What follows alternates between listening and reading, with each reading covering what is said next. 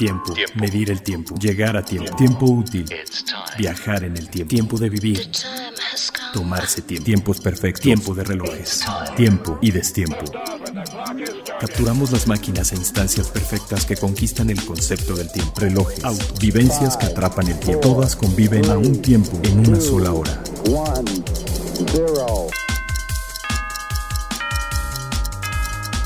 Hora local. Hora local. El podcast de Tiempo de Relojes. Tiempo de relojes. ¿Qué tal? ¿Cómo están? Soy Carlos Matamoros, aquí de Hora Local, el podcast de Tiempo de Relojes. Y eh, pues estamos en el segundo día del Salón Internacional de Alta Relojería y tenemos un invitado de super lujo que eh, pues básicamente llegó al mundo relojero a hacer olas y lo está haciendo muy bien y además tenemos el placer de que habla español y podemos platicar con él en el podcast.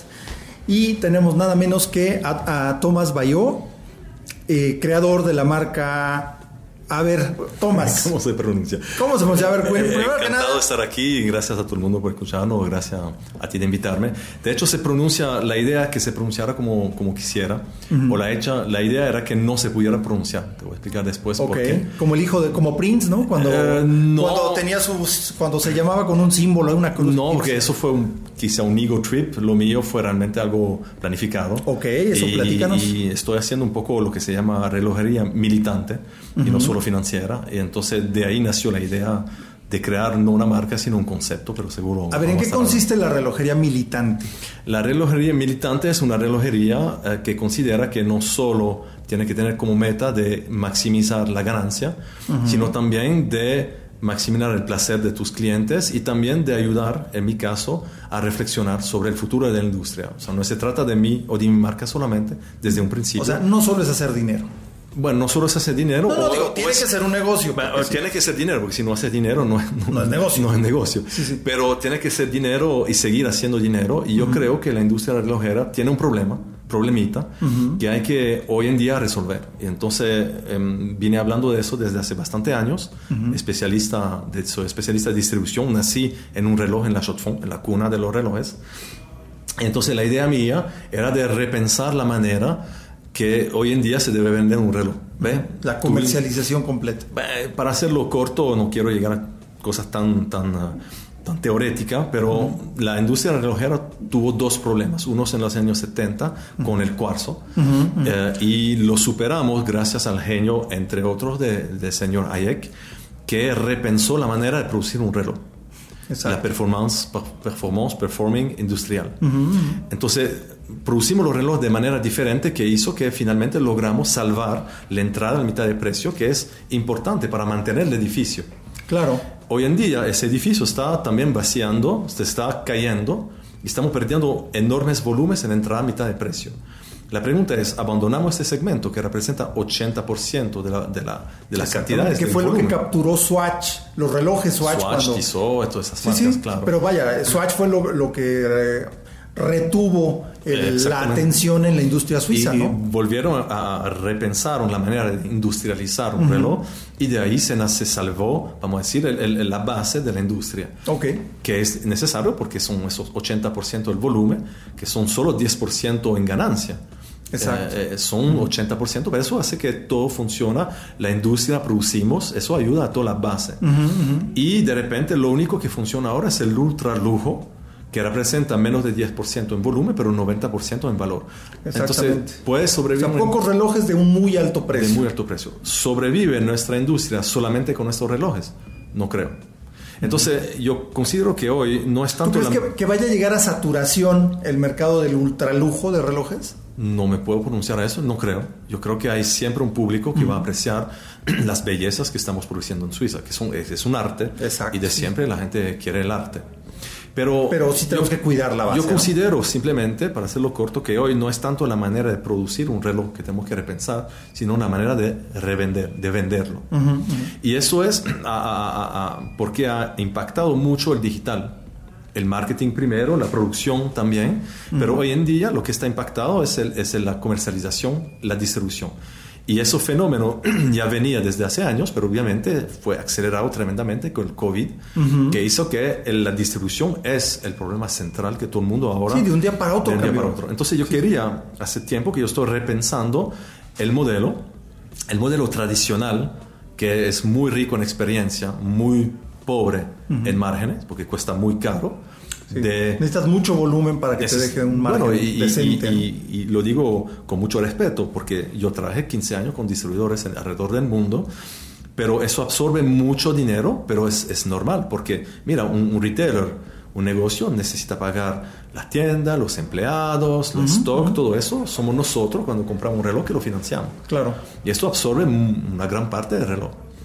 Entonces es rico en experiencia, pero es, es pobre en margen. La, distribución digital en la cual todas las marcas están corriendo ahora es muy rico en, en, márgenes, no es por casualidad que están corriendo ahí. Puede una marca aumentar de 3-400% su ganancia cuando vende directamente .com en vez de vender a intermediario.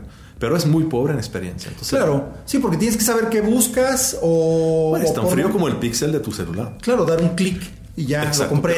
Sí, pero vivimos en una industria, eh, tu reloj es espectacular, toca tu piel, tu habla, y todo un encanto. Sí, necesitas tocarlo, necesitas saber sentir la suavidad del cristal de zafiro, de ver cómo se ve en tu muñeca. Cómo te sientes tú con el reloj. Eso claro. y además eh, cuesta mucho, o sea, yo, y, no debe necesariamente costar 40 mil dólares. Hay gente por quien 400 dólares es una suma y hay que respetar a esa gente que también necesita. No, y además esa gente también compra. Entonces yo vengo buscando lo que llamé hace cinco años o que estaba hablando de una vía digital, físico-digital. Okay. Es bastante de moda. Una combinación, sí, sí. Una combinación. Entonces empecé a reflexionar en esto.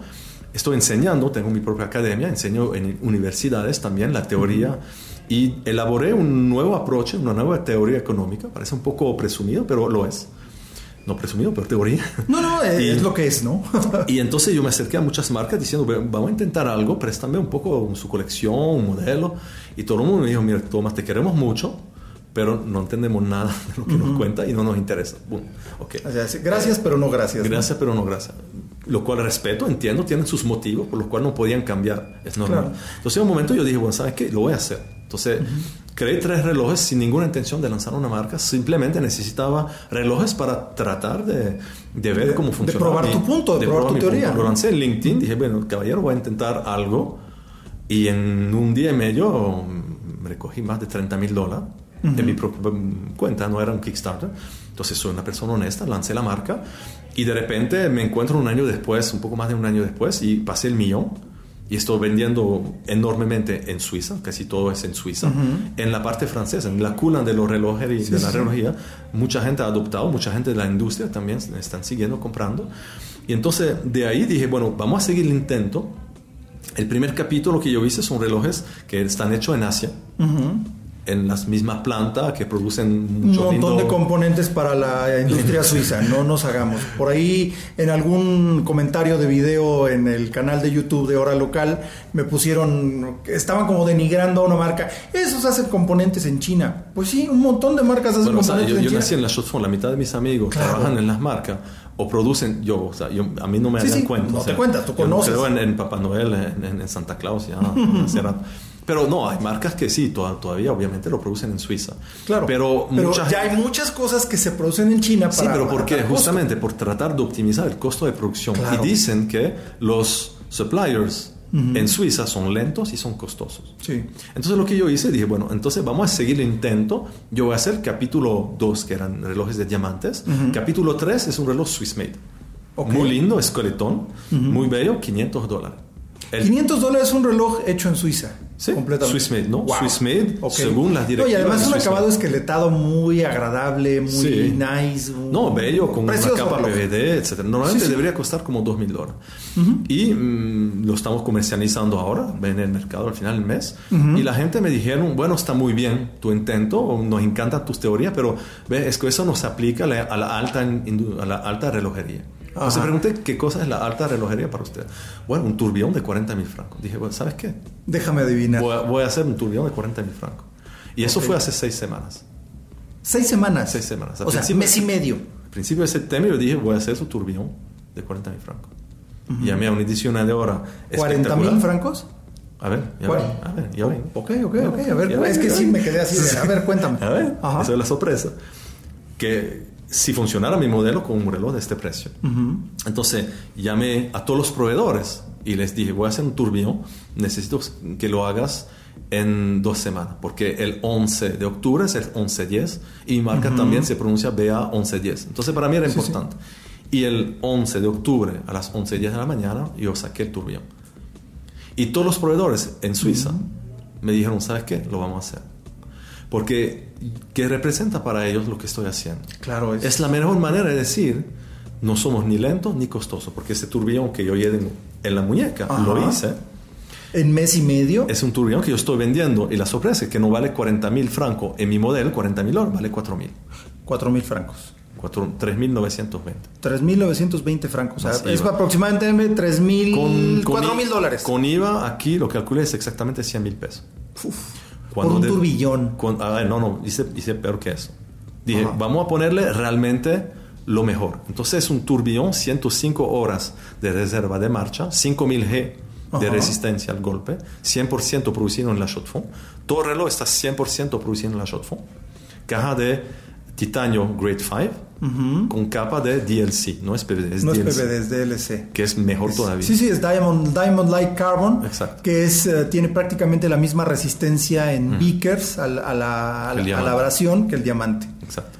Wow. Entonces es realmente lo mejor de lo que puedes tener de la industria relojera. Lo tengo aquí en mis manos y les puedo decir que es espectacular.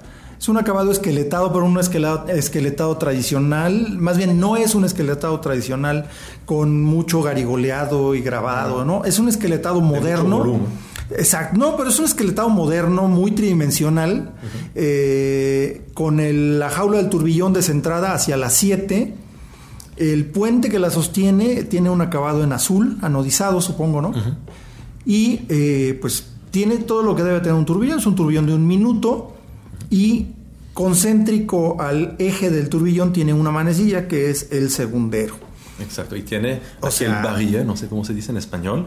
Ajá, ¿en cuál? El barillet, la- el motor. Ah, ya, ya, sí, sí, el barrilete. El barilete tiene tres inscripciones, el Sí. capítulo 4, Ajá. el Bayot, o BA111 o D, y una frase de mi papá. Ajá. Para amar del tiempo, el que no cuenta. Es una frase que encontré en un libro que me dedicó y que la encontré después de su muerte. Y para mí era muy importante esta frase. Y de hecho lo puse en este reloj en homenaje, homenaje a mi papá, que era ardiente defensor del cantón de Neuchâtel, de donde yo vengo. Claro. Y me di cuenta después de la belleza que el, el barilet contabiliza también el tiempo. El barilet da vuelta, Claro. pero es tiempo que no cuenta. No, y es un tiempo que puede ser, eh, que es un tiempo bastante más largo. En este caso, Sí. ¿cuántas horas son? ¿72? 105 horas. 105, perdón, 105 horas. Sí, Sí, o sea, días. digamos que gira, ciento, un- eh, Sí. da, da una vuelta cada 105 horas. Sí. Wow. Y entonces tiempo que no cuenta, pero es tiempo bello. Sí, definitivamente. Es el escudo de mi familia desde hace más de seis siglos en Suiza. Y El como lo escudo de la ves... familia Bayot. Ajá. Y hay innovación también, debo enseñar, porque no solo es hacer relojes, pero es también llevar innovación. Entonces, en mi sistema yo le incluí una función concierge. Ahora Ah, está en el claro. brazalete. Tú vas simplemente tocando y tienes aquí directamente el acceso a tu boutique o al concierge y eso lo podemos parametrar nosotros el día de tu cumple. Ok. Te decimos, toca el, toca el brazalete, te mandamos un video donde te cantamos Feliz Navidad. El día que Ok. tienes un problema, te decimos, mira, el bono de DHL para regresar al reloj lo tienes en tu muñeca. Cuando vas escaneando este día, te aparece el... el- O sea, es el tecnología NFC, ¿no? NFC, sí. NFC en, integrado en, la am- correa. En ambos. Pero lo que vamos a hacer es que lo vamos a poner dentro del reloj y vamos a ser la primera marca en el mundo de ponerle dentro del reloj. No te digo dónde todavía. No, no, obviamente, Pero, pero- vamos a llevar un, y, y va a ser el mismo precio. Pero vamos hablando, a llevar una innovación. hablando de tecnología y de innovación, ¿eh? qué bárbaro. Y, o sea, y- y entonces esto me permite también hacer cosas muy especial. Llegas aquí al CR, nosotros hacemos un acuerdo con el bar y en el bar para pagar tú, tú vas a poder hacer con tu reloj para entrar en una, Claro. en, una noche o para validar, por ejemplo, una, una casada de tesorio. Ah, va, tienes que validar un sitio, después validar el reloj y sabemos que estuviste aquí. Y Sí. entonces te vamos después guiando, dando una respuesta en tu teléfono porque validaste que estuviste aquí con tu reloj en este momento. Entonces Ok. podemos completamente parametrar y eso es lo que a mí me gustaba, que es realmente la madre de los movimientos. 220 años este... El turbillón, sí, exactamente. este año está cumpliendo 220 años. Es realmente el material más impresionante. Es el de la patente de Abraham Luis Breguet, del turbillón. Exacto. Aquí vamos a poner también anglage, o sea, vamos a mejorar mucho el acabado. Sí, porque este es un prototipo, un prototipo hecho en mes y medio. No, en dos semanas. Ah, bueno, este bueno, mes y medio desde la idea. Sí. producido, en, producido en dos semanas. Wow. Y entonces sí, vamos a ir mejorando unos 20 detalles que lo va a hacer mejor todavía, más impresionante todavía. Entonces esa es la idea. Y llevar también lo último de la tecnología dentro de tu reloj muy tradicional. Eso es lo que realmente nos gusta, innovar. No, bueno. Además, aquí les voy a, les voy a dar un pequeño eh, dato por contexto. Hace un par de años, Ulis Nardán, eh, bueno, hace 10, 8 o 10 años, el turbillón más barato o más accesible que se podía comprar era un Frederic Constant que costaba 50 mil francos. Luego, después, eh, salió Ulis Nardán con un turbillón de 28 mil francos. La industria suiza pegó de gritos y demás. Después, Tag Heuer sacó uno de 15 mil dólares. Parecía imposible. Parecía imposible. Eh, la verdad es que es un turbillón muy interesante también. Y igual, todo el mundo pegó de gritos. Entonces, ahora estamos hablando de que vale menos de la tercera parte del turbillón más accesible que había. Correcto. O sea, wow. Pero la pregunta es, es cómo. La pregunta es cómo, exactamente. Y, y tiene que ser eh, por medio del apoyo de los proveedores. Eh, ¿no? y pero tu modelo de negocio. Pero no, Carlos, yo, yo, lo estoy pagando a los proveedores más. No, no, pero me refiero. tengo volumen pequeño. Ajá, ok. Entonces. Y entonces, sí, la persona que hizo el turbillón, como yo voy a hacer un volumen más grande, logré bajar un poco el precio del turbillón. Pero, ve, siempre la gente busca, y lo digo con respeto, la respuesta en el producto. Claro. Y yo digo, la respuesta. No, no. Está en la manera de venderlo. Ah, ok. Porque eso tú lo vendes directo. Yo lo vendo directo, no, lo vendo a través de mis clientes. Estamos en un ah, sistema. Claro, el concepto de afluendor. ¿no? Afluendor, embajador, influencer, vendor. El sistema que tú y yo estamos acostumbrados es un sistema donde las marcas no conocen a sus clientes y los clientes no conocen la marca. Tú todos los días llevas cosas, es publicidad para la marca, no te da nada, no te conoce. Las únicas fotos que vas a ver son fotos retocadas en el sitio vitrina de las marcas. Si quieres un poco... Y eso cuando son fotos y no son renders únicamente. Ahora es más barato hacerle renders, que ni, siquiera existe el reloj.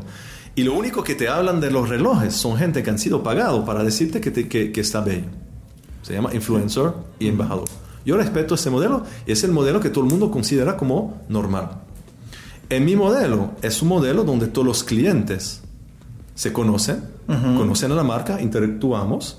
Los, las fotos que vas a ver son las fotos reales de los clientes. Claro. Y no soy yo que pago los clientes para hablar de mi marca, soy ellos, lo digo con respeto, que me pagan al comprar mi reloj para poder hablar. Claro. Y entonces... Es que a final de cuentas, eh, por ejemplo, si tú compras un reloj de la marca esta de la coronita, finalmente les haces publicidad también porque publicas las fotos del reloj y todo. Obviamente. Y pagaste por el reloj, pagaste un sobreprecio y encima pagas por, o sea, haces publicidad. Lo que yo hice es, es ¿sabe? Yo, yo me di cuenta que hoy en día no es tanto el taxi que hay que inventar o renovar, es Uber. No es tanto el hotel, sino es Airbnb. Exacto. Entonces yo me interesaba el ecosistema, el reloj es, vamos a decir, quizás casi el error de percurso, lo digo con cariño porque mi reloj es muy bello, le pongo mucha atención, pero no era la primera idea. La primera idea era crear esto, que estoy enseñando ahora mi celular, pues ir a mi propio ecosistema donde todos los clientes se pueden publicar y tú ves ahí fotos de mis clientes, son ellos, User Generated Content. Entonces tú como cliente te puedes conectar a mi Bio Community, a 111 Community, y ves los relojes como son, y ves los clientes, te dicen como, es. Si yo quiero, por ejemplo, hablar con Jonathan, vengo aquí, le doy un clic y llego a Jonathan y yo puedo chatear con él. Yo puedo directamente hablar con él. O si yo quiero ver dónde están mis clientes, yo vengo aquí y veo la lista completa de mis clientes. O mejor, yo puedo ver aquí el mapa. Y entonces yo veo, no sé dónde sí, ¿A dónde han llegado tus relojes? Sí, bueno, dónde se han declarado vivir. Sí, sí, sí. Entonces, sí, la señal aquí no está muy bien porque tenemos un poquito de... Se va a recargar. muchas eh, paredes, precisamente para que tengamos silencio para poder grabar, pero bueno. Oye, es que esto sí realmente es un cambio de paradigma en muchos sentidos. ¿Lo es? Sí, sí, totalmente. Y hablando de paradigma, el nombre de esta pieza se llama el, el The Veblen Dilema, el dilema de Veblen. Y eso es lo que yo llamo un poco relojería militante. Okay. Veblen es un economista austríaco, pero que vivió en Estados Unidos, que desarrolló lo que se llama o se reconoce como la teoría del snob. Ajá. Que normalmente. hay mucho en esto. bueno, pero yo, yo siempre fui feliz para la gente que tiene ah, dinero, se lo merece. No, por supuesto. Pero tendieron a demostrar de que normalmente cuando algo aumenta de precio, deberías comprarlo menos. Sí. Pero Veblen demostró que de repente es, es al revés. Más costoso es algo, más la gente dice, bueno, si este precio es que debe ser impresionante. Y al revés, si es barato, la gente va a decir, bueno, pero si este precio es que no debe ser bueno. Claro. Y así estamos todos. Entonces de, ahí salió el dilema de Veblen, de mírelo, porque vale 4 mil dólares, vale un décimo de lo que debería costar. Entonces no es bueno. Pregunto. Ahí Tiene está. exactamente todo, lo producía en la misma planta que todo el mundo. Claro. Las mejores marcas, pero vale 4 mil. Entonces, ¿qué pasó? los proveedores y el modelo económico que yo estoy defendiendo. ¿Y por qué estoy defendiendo ese modelo económico? Porque yo quiero llevar una respuesta concreta a la pérdida de volumen. Hoy en día no es dentro del producto, como lo hizo Hayek en los años 80, que vamos a encontrar la respuesta para salvar la industria y la base industrial de la economía suiza. Es, no es en el producto, sino en la manera de venderlo. Entonces mi propuesta, como la gente necesita ver para creer, yo dije, voy a enseñar que, a qué puede llevar mi modelo y entonces sí, tú puedes hoy en día ofrecer enormemente uh, calidad a un precio donde hace que no tienes que ir a Asia a producir tus relojes, lo puedes hacer en Suiza. Entonces repensamos todo, damos trabajo en Suiza, protegemos nuestra industria. además, una, gran respuesta de los proveedores suizos, porque dijeron no somos ni lentos ni caros. Claro. Podemos no serlo. Están felices. Claro. El problema no son ellos. Exacto, es el modelo. El problema es el modelo. Y ahí no estoy apuntando a nadie. Mira, yo no sé si, si, tú me sigues un poco. Yo nunca voy apuntando. Yo, yo deseo a todo el mundo ser exitoso, pero sí, no hay que negar no, que, hay un estamos espacio perdiendo, que estamos perdiendo volumen, que hay que dar una respuesta. Exacto. Porque si no estamos condenando, no vamos solo a vender relojes de 100 mil dólares. Sí, porque o sea, eh, estás demostrando que hay un espacio para este tipo de, concepto en la industria y definitivamente lo hay. Y, ya se ve que le has dedicado bastante tiempo a estudiar esto. Y el resultado lo tengo aquí en mis manos. Este turbillón, el dilema de Veblen, hijo, está de verdad impresionante. ¿eh? Impresionante, acabado de todo. Y justo es, es el, el punto opuesto, ¿no? porque se ve muchísimo más costoso de lo que es. Claro. O sea, de lo que es realmente, ¿no? No cuatro mil francos, se ve un reloj muy costoso. Simplemente al ver un turbillón funcional de, calidad, dices, pues esto vale... De 30 para arriba. De 30 para arriba, exactamente.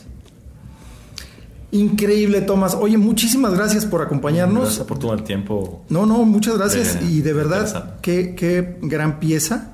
Y bueno, pues oh, seguimos con más cosas del CIAR, del segundo día del CIAR, y nos escuchamos en un momentito más. Hora local.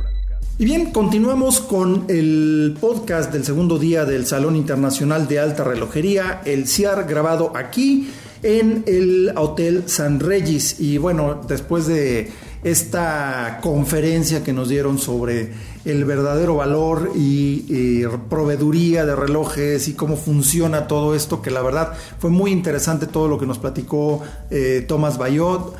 Pues ahora traigo otro invitado que tiene un punto de vista diferente porque no es marca, no es exhibidor, no es eh, un visitante común y corriente, es un buen amigo, es Raúl Méndez, coleccionista de relojes y que pues tiene un punto de vista muy interesante sobre todo lo que pasa aquí. Es apasionado así hasta las cachas. ¿Qué onda Raúl? ¿Cómo estás? ¿Qué onda mi estimado Carlos? Muchas gracias por, la invitación. Este, gracias por la introducción. Efectivamente, el CIAR, eh, yo he venido los 14, 15 años. Sí, sí, desde el primero. Desde el primero, desde que tenía 12, 13 años me llevaban al CIAR. Yo creo que Sí, porque eres muy joven. Sí. O muy joven. Entonces, eso es bien interesante porque hay mucha preocupación luego por el gusto de la relojería en los jóvenes y todo. Y bueno, Raúl es una muy buena muestra de que eh, pues sí se puede inspirar esa, esa pasión por la relojería. claro que se puede inspirar la pasión y se hereda y se aprende. Se aprende. Hoy en día yo creo que todo el mundo quiere lo mismo. Un Rolex, un Nautilus. No voy a decir Patek Philippe porque no quieren un Patek Philippe, quieren un Nautilus. Exacto. Eh, un Royal Oak. Porque igual más que Audemars Piguet es un Royal Es un Royal Oak claro, porque un, un Jules Mar puede ser algo espectacular que la gente no valora. Sí, pero. puede tener la misma complicación, un calendario perfecto. O más. O más, porque los Jules Mar son. Las grandes complicaciones eran Jules Mar antes de Royal Oak. Totalmente. Es, totalmente. Es una maravilla. Yo creo que el CIAR, gracias a Carlos Alonso, ha hecho un evento espectacular. Sí, y que va creciendo cada año. Este año son más de 50 marcas.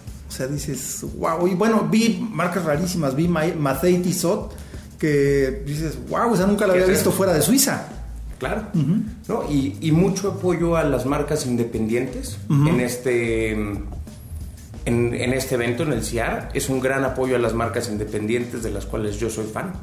Sí, es que es eso, hay un encanto distinto, porque luego pasa un momento como que estás con los consagrados primero, ¿no? Cuando empiezas. Rolex, Patek, eh, pero luego te empiezas a dar cuenta que hay más allá, tanto para arriba, para abajo, para los lados. O sea, no es lo único que existe, ¿no? Y justo dentro de las marcas independientes se tiene una gran variedad de conceptos. Es más, platicamos hace rato que tú eres muy fan del concepto de, de Bayos. Bayos es, para mí es algo espectacular o sea, tú eres de los afluendors. Totalmente, soy el primer afluendor que, hubo en México. Ok, eso es bien interesante. He pasado a muchos amigos el código QR, todos han comprado. Es una maravilla, de hecho a mí ya me regresaron, me dieron un segundo reloj por, porque de mi, de yo ser afluendor, cinco personas descargué, compraron un reloj y me regresaron, me había dos opciones, me regresaban el primero, el dinero del primero, o, te daban un segundo. Me daban un segundo. Y me quedé con el segundo. Un Chapter 2 es algo espectacular que yo creo que le demuestra al, a la industria relojera cómo los precios son excesivos sin necesidad de serlos. En no muchas ocasiones, porque también cuando metes mucho acabado manual, y, demás, pues sí, mucho el costo se incrementa ahí, ¿no? Pero no es la única manera. No, y sigue habiendo un problema de, de distribución en el que las marcas se quedan realmente, no son quienes ganan. Claro. es, es, es, un retailer, es un punto de venta final que se va a seguir haciendo. Claro, no, eso es un esquema que difícilmente va a cambiar, pero lo interesante es que se está abriendo otro camino, ¿no? Claro. Igual el comercio en línea también es un camino nuevo que fue acelerado por la pandemia y por todo eso. Y las marcas fuertes y de grupos ya lo están empezando a hacer. Claro. Sí, ya no es nada más de, marcas independientes, porque me acuerdo mucho de Sin, la marca de Frankfurt, que yo soy muy fan de esa marca, pues únicamente vendía en línea, pero desde hace 12, 15 años. Entonces, eso es bien interesante, ¿no? De, que, fueron pioneros en ese rollo. Y, muy curioso, porque platicando con el dueño de SIN, le dije, oye, ¿cuándo vas a venir a México? ¿Cuándo vas a tener? Pues dice, realmente, para lo que producimos nosotros, dice, con Japón, Estados Unidos y Alemania, tenemos suficiente. No necesitamos este, más distribuidores porque no tenemos capacidad de producir más, ¿no? Claro. Entonces, es, muy curioso eso, el día que venga a México. Ah, no, la va a romper. La va a romper. Y no solo la va a romper, se va a dar cuenta de cómo el mercado mexicano es realmente importante en esta industria. Totalmente. y eso es bien importante. Además, justo eso es lo que, lo que quería escuchar tu opinión. Ahora sí que desde, prácticamente desde niño, viniste a todos los CIAR desde el primero. ¿Cómo has visto el cambio? ¿Cómo ha cambiado tu percepción de la relojería? ¿Cómo ha cambiado tu, tu gusto, justo eso, ¿no? De que estás con los consagrados y te vas hacia... Porque traes una joya en la muñeca. Eh, ¿Cómo ha sido ese cambio? ¿Cómo ha sido ese cambio? Ese cambio... ¿O, si, ha, habido algún cambio? Un cambio enorme. Un cambio enorme. Para empezar, antes era en el Four Seasons, había que tomar un elevador para subir a las suites donde estaban las marcas. Ajá. Antes era un poco más de convivencia con los con la gente de la marca, mucho más chico, pero también mucho menos marcas. Claro. Mucho menos espectadores y gente y público que iba. Y ha ido creciendo y creciendo y creciendo. ¿Qué pasa? México tiene una importancia fuerte a nivel mundial, desde mi punto de vista, en la relojería. Totalmente. ¿no? Carlos Alonso lo ha hecho muy bien porque ha impulsado las marcas independientes. Yo por eso me he ido desviando. Carlos es un buen amigo y, y él me introdujo a marcas que yo nunca hubiera volteado a ver porque mi papá es gran coleccionista de Patek y de AP. Nada más. Yo no, volteaba a ver lo demás. Y poco a poco, cuando me fui creciendo, me di cuenta que no me alcanzaba. Claro. No podía comprar marcas de lo que tenía mi papá, ni marcas eh, caras. O así de caras. O así de caras. Pero me di cuenta que hay muchas marcas que no necesariamente son conocidas ni caras.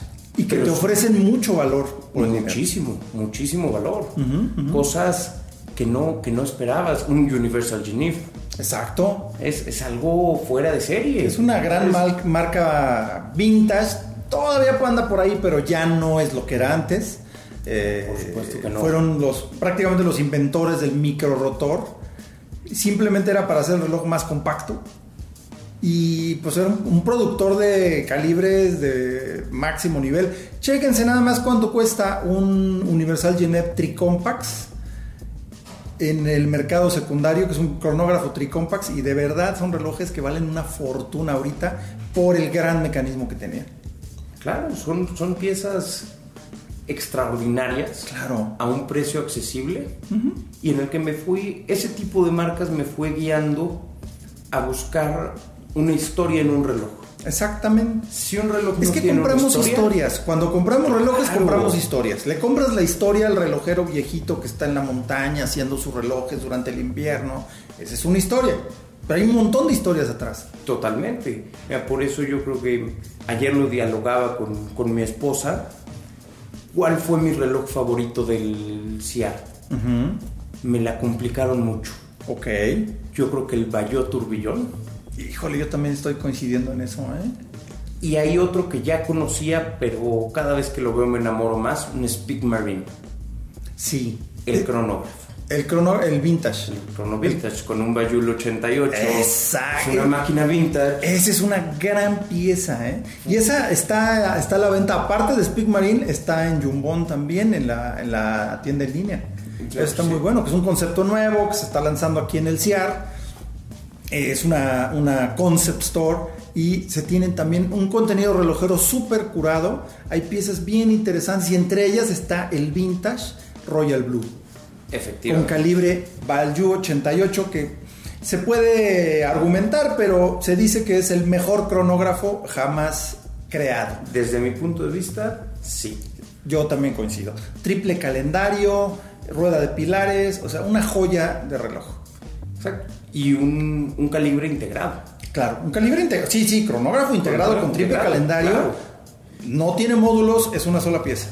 ¿Cuántas marcas hoy en día tienen un calibre integrado en un crono? Muy poquitas y ninguna con triple calendario. Efectivamente, es ese que son muy diferentes mis dos piezas favoritas porque el Bayo le está demostrando al mercado que cómo puedes tener un turbillón a un precio accesible, que hayan publicado la lista de sus proveedores y que entiendas que son proveedores que, le, surten a otras marcas. Y en marcas muy grandes y muy, importantes. No, no, no, debo decir nombres, pero sí, sí, surten. Pero además, eh, exacto, son proveedores de la industria. Exacto. Este turbillón que además se desarrolló en 15 días. Lo construyeron en 15 días, se desarrolló desde cero en mes y medio. En seis semanas. Es una locura. Es una locura. Es una locura. Y, lo, tuve, lo acabo de tener en las manos hace un momento. O sea, dices, no lo puedo creer. Mira, tiene sus detalles esta primera pieza. Pero es un prototipo. Y lo hicieron en 15 días. O Efectivamente. dices, no está para quejarse. ¿eh? No, para Yo sería feliz usando ese reloj diario. Así. Por supuesto. Y tiene un precio relativamente de accesible porque sigue siendo un reloj caro. Como sí, pero nada que ver con lo que cuesta un turbillón o sea, pues para un turbillón es un regalo. Totalmente, vale 4 mil dólares. Es un poquito, sí, como 86 mil pesos está, porque además la única manera de comprarlo es con una Fluendor que te dé un código o con alguien que tenga un reloj le acercas tu celular. Claro, y sí, te con abre- tecnología NFC. Eso está Exacto. muy interesante. Y ese es como que el siguiente paso, ¿no? Están, están yéndose para allá, porque igual me acuerdo que Hublot también hizo algo con las garantías que registraba Claro. los relojes. Eh, Ya, ya el mundo digital está llegándole a la relojería, ¿no? Sí, pero yo creo que hay que seguir respetando Ah, no. la tradición y la historia. Que se debe de- No, pues se, deja, ya no sería lo mismo, ¿no? Ya está No, buenísimo. no es- ¿Qué más? ¿Qué más cambios has visto? ¿Qué más cambios ¿Qué más te ha emocionado en los en el- La cantidad de marcas nuevas que vienen cada año. La cantidad de marcas, y es un evento que para- es muy especial. Alguna vez fui a Basel de Chavito. Que será una locura. Era una locura. Ya nunca va a volver a ser así. No, pero en México tenemos la oportunidad de tener un evento. Eh, te voy a decir una cosa, a mí me gusta más el CIAR que Basel. ¿eh? Basel era una locura, no había tiempo, no había espacio, no había pies que te aguantaran para ver todo. Claro. No había manera. No había manera. A mí también me tocó ir cuando tenían además la parte de joyería. Que, era una locura. Enfrente, enfrente del pabellón de enfrente era la joyería. Entonces veías a, a los eh, príncipes árabes casi casi con carrito de supermercado comprando joyas. O sea, te enseñaban charolas de 50 por 50 llena de rubíes. Otra llena de esmeraldas. Otra, pero así como si fueran frijoles. O sea, era una cosa de, de- de exceso de locura, de wow. Claro. Y en relojes también veías No, en todo, relojes veías todo, todo, literal. Además, había herramientas y proveedores de la industria y todo eso. O sea, todo eso lo fueron separando, pero sí es una locura, Basel. Bueno, era una Era. locura, ya no Era. es. Y nos queda ahora el CIAR como un salón eh, muy especial, único en América. Único, y total. podríamos decir que en el mundo también tiene su sitio porque es distinto a los a los que son meramente de trade, uh, De- sí, trade no es como los shows de. Exacto, no son solo para negocios. Exacto, Son al revés. Para público, eso está muy bien. Exacto, es justo eso, es, es un es un show que es para el público, para que las marcas se den a conocer y no es un show para vender. Exactamente. Entonces tienes a los Pero CEOs si quieres puedes comprar. Ah, claro, también está están bien. todos los joyeros, están los vendedores, pero lo que a mí más me llama del CIAR es la convivencia que puedes tener con los CEOs Claro. las marcas, diseñadores, Maestro maestros incluso. relojeros que, que vienen y te explican todo lo que hay detrás de un reloj. Sí. Y eso es para mí muy importante.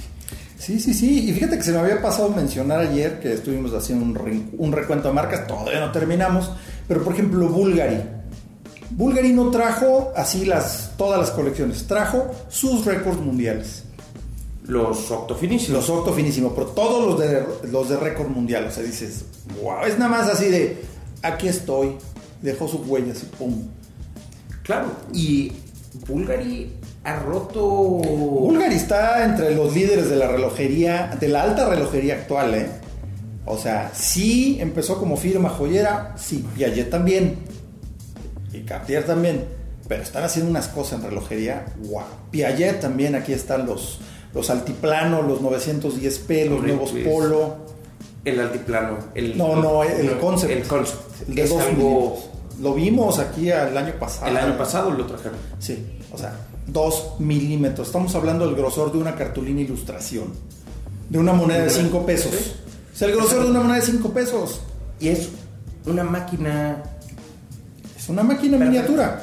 Y perfecta, exactamente. y perfecta. Y Bulgari es lo que también ha hecho. Sí. Buscar romper el esquema. Y ya lo ha roto. O sea, tienen el turbillón más plano del mundo, el turbillón automático más plano del mundo, el reloj automático más plano del mundo, que es el turbillón. El. um, ¿Qué más era?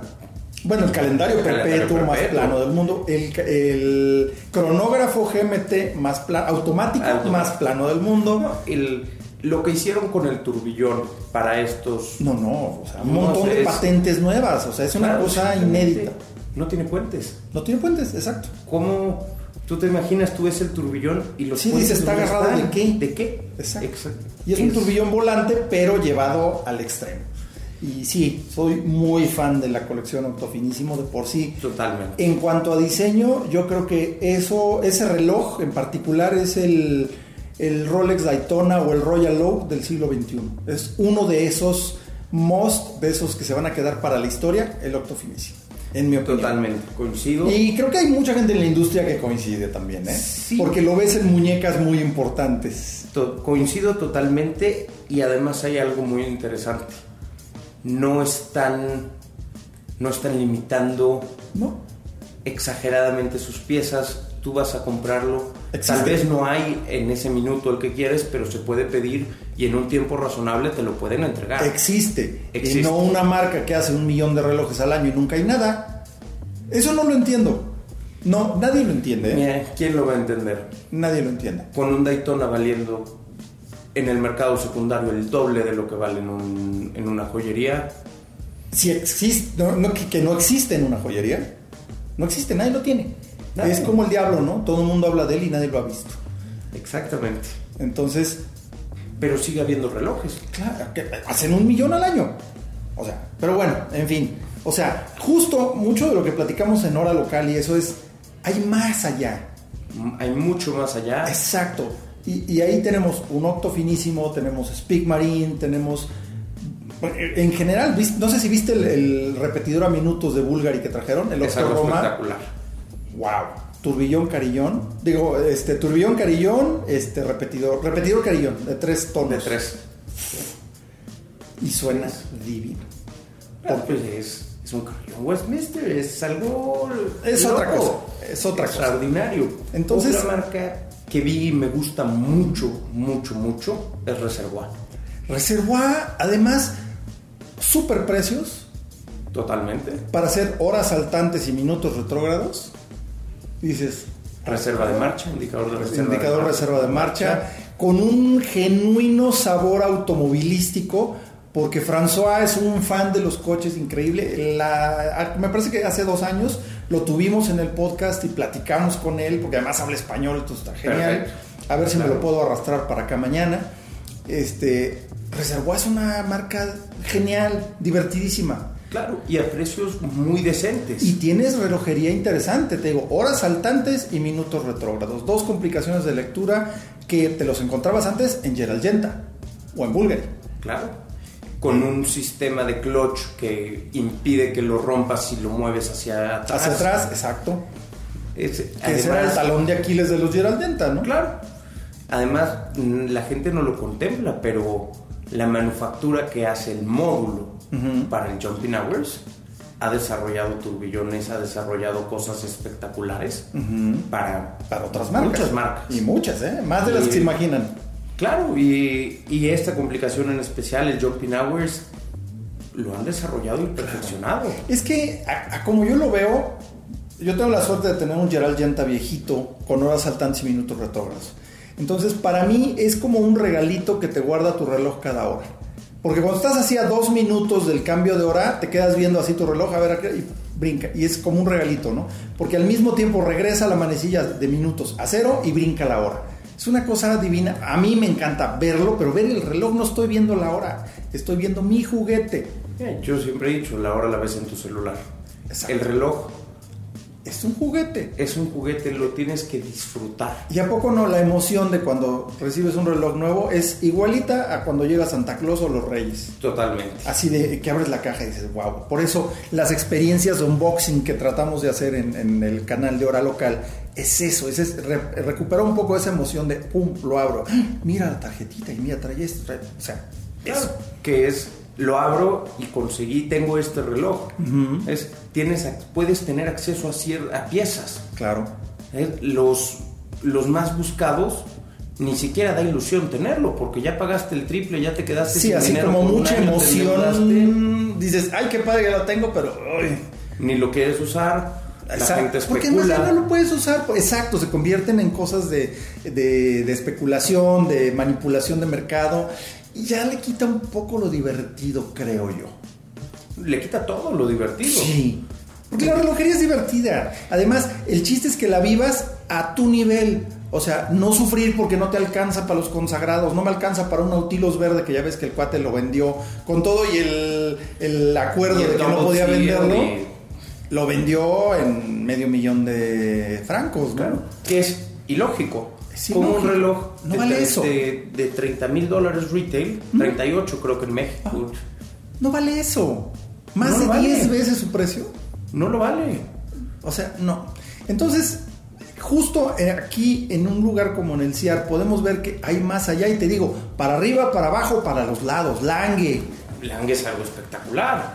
Claro. Caro. No es. Caro, pero, pero más bien es costoso. Es costoso. Porque sí lo vale. Sí lo vale. Exactamente. Tú ves el trabajo que hay en esos relojes. Yo tuve la suerte de, de, echarme un curso de calidad en Lange hace como 8 años o 10 años. Y es una locura. O sea, ya después que ves todos los procesos y que te explican y que lo intentas hacer tú, el perlage, el grabado, dices, no, espérame, ¿no? Digo, obviamente tú no sabes nada. La gente que está ahí tiene años de experiencia, pero es muy difícil. Y de repente ya para cerrar, así como tu examen final, te dan una charola con unas, no sé, unas 20, 25 carátulas. Y te dicen, todas tienen un error. Y todas fueron rechazadas. Encuéntralo. Encuéntralo. Y estás horas con una lupa viendo así y de repente ves defectos después de que llevas horas y que ya dices, pues es que no le veo nada, ¿no? Ves, por ejemplo, una de las rayitas de la, de la escala este, minutera, el final de la tampografía del lado derecho quedó tantito así como punteadita. Y con eso se rechaza la cara. Entonces, cuando tú ves un reloj de Lange, tú dices, wow, esto es perfecto. O lo más perfecto que puede hacer el ser humano, y además el ser humano alemán, porque los alemanes sí son otra cosa. Si los suizos son perfeccionistas, los alemanes, los alemanes te dicen quítate, ¿no? Entonces, híjole, Lange sí, sí, es un agasajo. Y trajeron dos piezotas, bueno, tres, pero un día se fue, se fue el Sideberg. Ni, lo alcancé a ver, el Sideberg. Hicimos un video en, en el canal de Hora Local pero qué, hermoso el Sideberg. Lange es algo. Es otra cosa. Espectacular. Su calendario perpetuo con los, los meses así en aro. El, el uh, Time Zoner, el, el, World Timer. No, increíble Lange, increíble Lange. Son algo espectacular. Este año también me sorprendió mucho que vino la colección de Luke Chopin. Oh, claro. Y hay uno ahí que no podemos hablar porque está embargado, pero híjole, qué bárbaro. Qué maravilla de reloj. Eh, sí, pero no podemos hablar de eso. Ya me la sentenciaron. Ya te sentenciaron. Sí, ya me la sentenciaron. Pero todo lo demás que hay de Chopard No, no, todos los looks de Chopard son una alta relojería de adeveras. Totalmente, manufactura. Exactamente. Una de las pocas marcas que sigue estando en la familia... En la, familia original. En la familia original. Sí, sí, sí. Claro, güey. No, además, este, yo soy muy fan del señor Schäufele porque le encantan los coches. O sea, se metieron a patrocinar la Mille Miglia porque el tipo adora los coches, tiene sus coches clásicos, va para arriba y para abajo con sus coches. Entonces es legítimo el amor por el automovilismo y por la mecánica. Y se nota en las piezas. Como han perfeccionado las reservas de marcha. Claro. Ellos antes de sacar una, una complicación, la tienen que haber perfeccionado. Sí. Entonces son relojes que llevan 10 años de desarrollo antes de poderlos lanzar. Exacto. Sí, es ni, ni siquiera llegan a las joyerías porque la producción es tan baja. Sí, que ya los, los que saben ya los, claro, los agarraron desde, antes de que anuncien que se va a vender. Y los sencillos automáticos nada más, los todos con, todos con micro rotor. Pues claro. Eh, no, no. Es algo. Y hay uno de horas saltantes muy bonito. Es de, de vuelta completa, no es retrógrado los minutos, minutos completos, pero con un asaltante de Chopard. Este es espectacular. Increíble. Como el retrógrado, no, el, el, regulator. Sí, exacto, exacto. No, Chopard de verdad trae unas cosas. Y traen las big, que traen, los big guns. Claro, las, armas chonchas traen. El Perpetual T, que es yo creo que de mis relojes favoritos, un calendario perpetuo con turbillón, el full strike.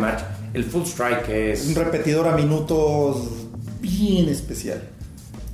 Y lo interesante es cómo se dieron cuenta que, que necesitaban al vidrio para poder hacer el full strike. Claro, claro, claro. Que también ya Le Cult, que por cierto también está acá Le Cult festejando los 80 años del reverso, que también es, ah, ese nació en 1931, pero bueno, este creo que lo sacó antes, lo del utilizar el cristal como... El cristal lo sacó antes. antes Le Cult.